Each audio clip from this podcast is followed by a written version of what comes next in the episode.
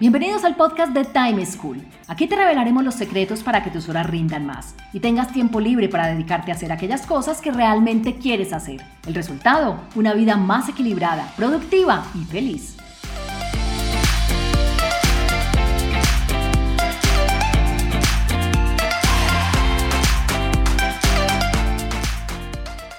Hola, soy Juan Pablo Lema, un inquieto por la productividad y un estudioso del manejo del tiempo.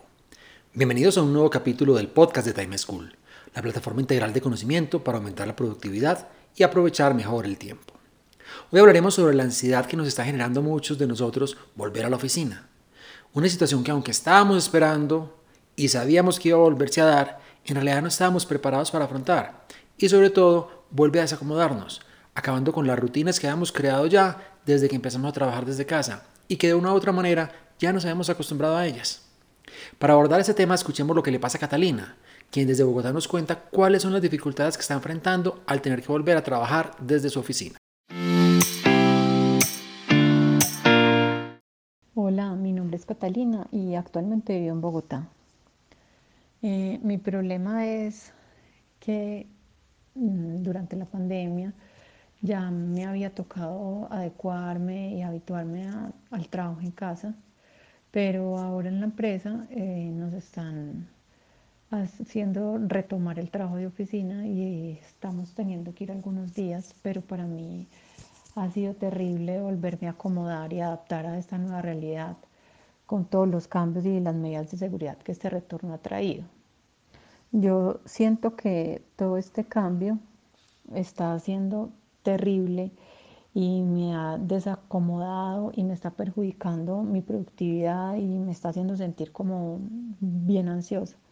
Entonces quisiera saber qué me pueden recomendar para hacer que esta transición sea lo más fácil posible, que me cause los menores traumatismos en mi vida personal y en mi vida laboral. La situación de Catalina es algo que he escuchado ya varias veces y se da porque significa un cambio, y los cambios son traumáticos para todos, en mayor o en menor medida. Y si como seres humanos estamos totalmente condicionados a resistirnos a los cambios, en todos los ámbitos. Nos gusta evitar todo lo que es desconocido. Así están situaciones que estemos esperando y deseando. Todo lo que es raro, todo lo nuevo siempre nos genera algún grado de temor. Es normal. Por ello es que nos gusta tanto lo seguro y lo predecible, porque nos permite bajar la guardia y andar por la vida de una manera más desprevenida sin tener que pensar tanto, sin tener que estar tan alertas. Entonces, si al igual que Catalina quiere saber cómo hacer para disminuir la ansiedad y hasta la angustia que a muchos les está causando el no tener que volver a la oficina, les recomiendo. Primero, date un periodo de adaptación. Segundo, realiza la transición con moderación. Y tercero, enfócate en lo positivo. Veamos cada una de estas recomendaciones en detalle. Lo primero que tengo para decirle a Catalina es que se tome un periodo de adaptación. Acaba de volver y es normal que esto le incomode, porque es que a los seres humanos el formar hábitos, el acostumbrarnos a nuevas situaciones, a diferentes entornos, nos toma tiempo. Y lo primero que debemos hacer en este periodo es aceptarlo y entenderlo. Entender que esto que nos pasa es normal, que esta angustia, que esta sensación, que esta molestia que nos está pasando por nuestro cuerpo al volver a la oficina es normal, que esta incomodidad no es rara, ni que somos los únicos, ni que es extraño que nos esté sucediendo. ¿Por qué? Porque es que hay muchas cosas que nos están alejando de una cierta comodidad en la que vivíamos. Independiente de las angustias, de las dificultades, de los sentimientos que hubiéramos tenido cuando empezó la pandemia y nos vimos obligados a trabajar desde casa, al final nos encontramos con que había muchas cosas que eran cómodas para nosotros. Por ejemplo, no tener que vestirnos de manera tan elegante ni tan formal para ir a trabajar. Ahora debemos volver a hacerlo y esto nos genera incomodidad. El que en algún momento nos quejamos de estar todo el día conectados a reuniones en plataformas, tener que hacerlo de manera presencial, obviamente nos incomoda. Nadie puede negar que cuando está en videoconferencias o simplemente conectado con su cámara aprovecha de las otras cosas al mismo tiempo esto ya no es tan fácil de hacerlo y sentimos que nos angustia y que nos demanda más de nuestro tiempo.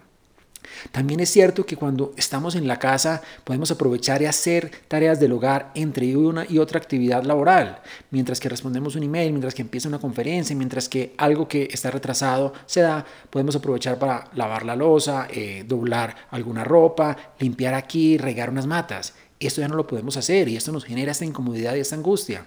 El solo hecho de tener que transportarnos. Antes, cuando estábamos en la casa, pues no desperdiciamos 30, 60, inclusive hasta 120 minutos al día transportándonos. Hoy estamos otra vez obligándonos a esto y esto obviamente nos genera incomodidad. Sentimos que de nuevo el tiempo no nos alcanza. Inclusive el tener que interactuar cara a cara con las personas. Para muchos es más cómodo hacerlo a través de eh, el computador. Quizás muchos ni siquiera aprendían la cámara todas las veces y esto nos obliga a desarrollar algunas habilidades, algunas competencias que, en las cuales no todos nos sentimos tan cómodos. Entonces, esta primera recomendación es aceptar, aceptar esta ansiedad, aceptar estas emociones como algo humano, como algo natural. Y esto, una vez lo aceptemos, nos va a dar más tranquilidad y va a hacer que el proceso de transición sea mucho más fácil. Una segunda recomendación para Catalina es que haga la transición de trabajar en su casa a volver a la oficina de una manera calmada, poco a poco. Traten de no hacerlo de manera abrupta.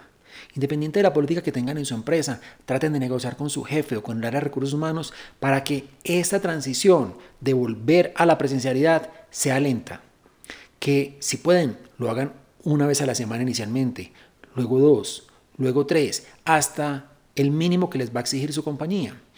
Así sea todos los días, pero no traten de cambiar de un día para otro, no traten de dejar de un momento a otro su teletrabajo, su trabajo desde casa para irse de nuevo a la oficina. Porque si lo hacemos de manera abrupta, va a ser mucho más difícil afrontarlo y va a exacerbarnos y va a generar muchos más de esos sentimientos negativos. Entonces, si lo hacemos con moderación, lo que vamos a lograr es exponernos poco a poco a esta nueva realidad.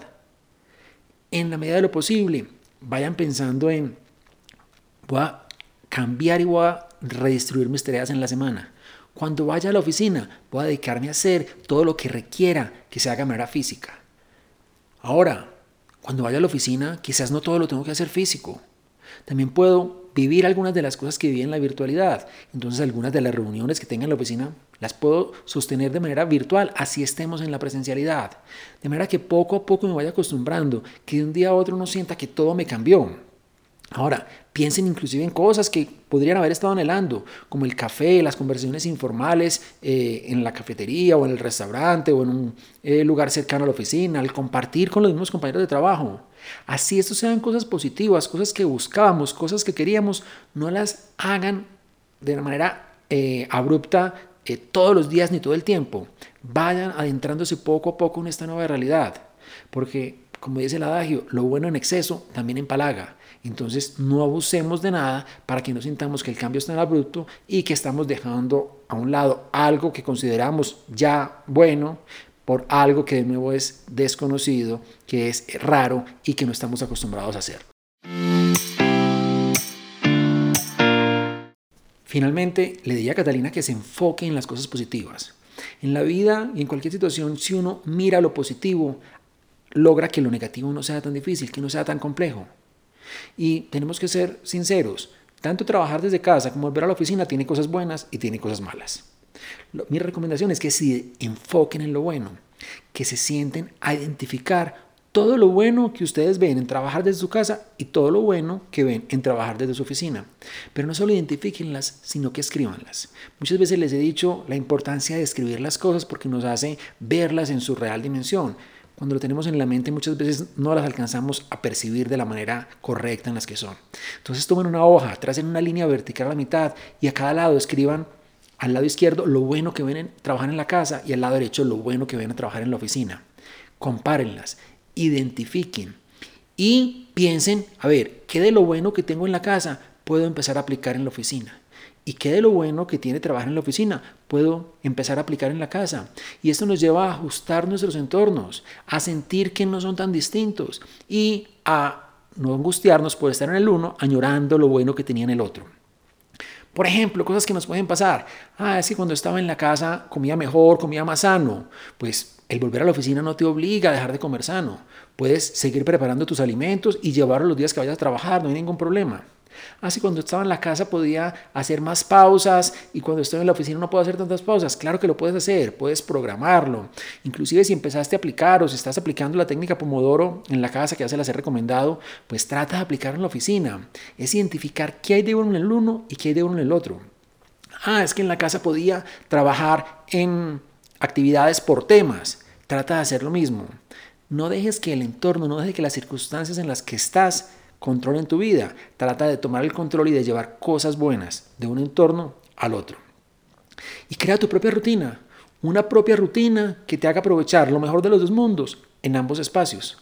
Y esto te va a llevar a emocionarte con esta nueva realidad, a disfrutarla y a entender que lo bueno no solo está aquí, sino que lo bueno depende de nosotros, que de nuestra mirada, que de nuestra actitud, que de nuestro enfoque, es de lo que va a depender que esto nuevo que estamos viviendo sea provechoso o no. Concluyendo, si quieres hacer que esta transición que implica dejar el trabajo 100% desde casa y que volver a la oficina, así sea por algunos días a la semana, sea lo menos traumático posible, deberías. Primero, darte un periodo de adaptación. Segundo, realizar la transición con moderación. Y tercero, enfocarte en lo positivo. Ahora, si después de aplicar estas recomendaciones sigues sintiéndote incómodo, es momento de que hagas una reflexión más profunda. Escucha tu cuerpo y entiende esas emociones que estás sintiendo. Puede que la respuesta te lleve a darte cuenta que ese trabajo ya no te inspira o no te reta, que esta no es la actividad que quisieras estar haciendo, que las personas con las que compartes o la compañía que te emplea no son las adecuadas para ti en ese momento de tu vida. Y eso está bien. Puede que hayas llegado a la hora de tomar algunas decisiones más profundas con respecto a tu presente y a tu futuro. Reflexiónalo y medítalo bien. Bueno, esto es todo por hoy. Espero que les hayan gustado estas recomendaciones. Los espero en un próximo capítulo con más claves para que aumenten su productividad y sobre todo su felicidad. Chao.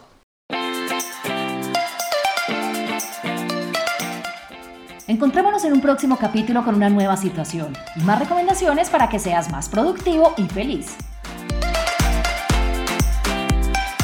Recuerda enviarnos los audios con tus preguntas, dudas e inquietudes al WhatsApp en Colombia 321-700-4810 por correo electrónico a podcast.timeschool.com.